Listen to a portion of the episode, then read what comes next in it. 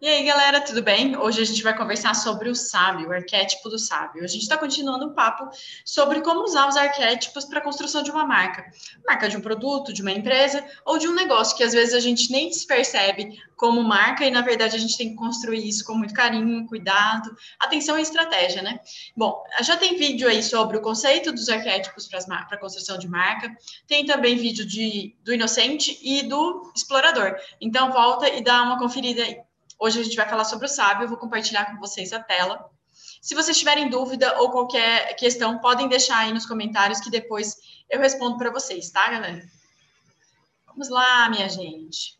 Então, ó, o sábio é aquele que deposita fé na capacidade humana de aprender. Ele está muito relacionado com essa questão do conhecimento. Então, ele entende que a partir do conhecimento a gente vai conseguir construir um mundo melhor. A gente vai conseguir realizar os nossos sonhos através do conhecimento, através do desenvolvimento. A Oprah e o Cortella são exemplos disso. Uma, uma ideia é, interessante é que eles estão em constante estudo e eles trazem muita referência. Então, eles trazem citações. Também é interessante esse, essa questão no olhar do sábio, tá? O desejo do sábio é a descoberta da verdade, então ele está sempre estudando, por isso esse movimento do constante estudo. É, a meta dele é usar essa inteligência e análise para compreender melhor o mundo. Ele tem medo de ser enganado, de ser iludido, de ser ignorante, né, de tá, é, de por isso, essa, essa questão de, cara, eu preciso saber mais, nunca é o suficiente, né? A estratégia é buscar essas informações e conhecimento, autorreflexão e compreensão dos processos de pensamento. Então, está muito conectado com o pensar. Né? A armadilha é nunca sair desse estudo e viver a vida inteira nessa questão de só estudar, só estudar, só estudar e não trazer nada daquilo para a realidade, para a prática. Então, é, é, um cuidado que a gente precisa é, ter na construção desse tipo de marca, para não cair na sombra de ser essa pessoa que só fica falando, filosofando e não vem para a realidade. Os dons, então, são sabedoria e inteligência. A ideia é que as, de marcas que podem se conectar com, essa, com esse arquétipo é que ele oferece, essa marca pode oferecer perícia, perícia ou um tipo de informação específica, muito técnica, tá? Esse, as marcas que usam essa, esse arquétipo encorajam o consumidor, o cliente, a persona, a tua audiência a pensar.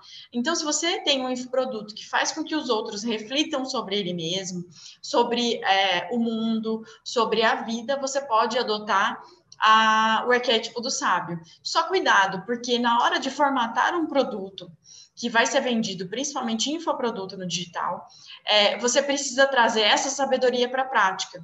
Então, principalmente quando a gente está falando de filosofia, de autoconhecimento, de desenvolvimento humano, a gente fica muito no campo das ideias, está muito no sábio, mas precisa, para que a pessoa passe a comprar, ela tem que entender que existe uma transformação.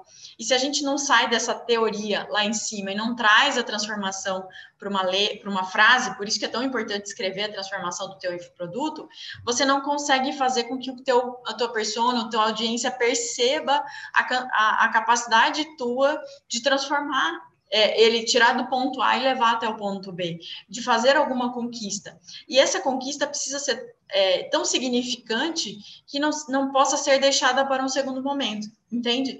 Então, ótimo, a questão do, do sábio, de pensar, do exercitar, do se conhecer, do refletir, da filosofia, mas tenta trazer isso para um momento do tipo, tá, ele precisa pensar, mas ele não pode deixar isso para um segundo momento, ele tem que decidir comprar de mim agora, tá? Isso é um cuidado que a gente precisa ter.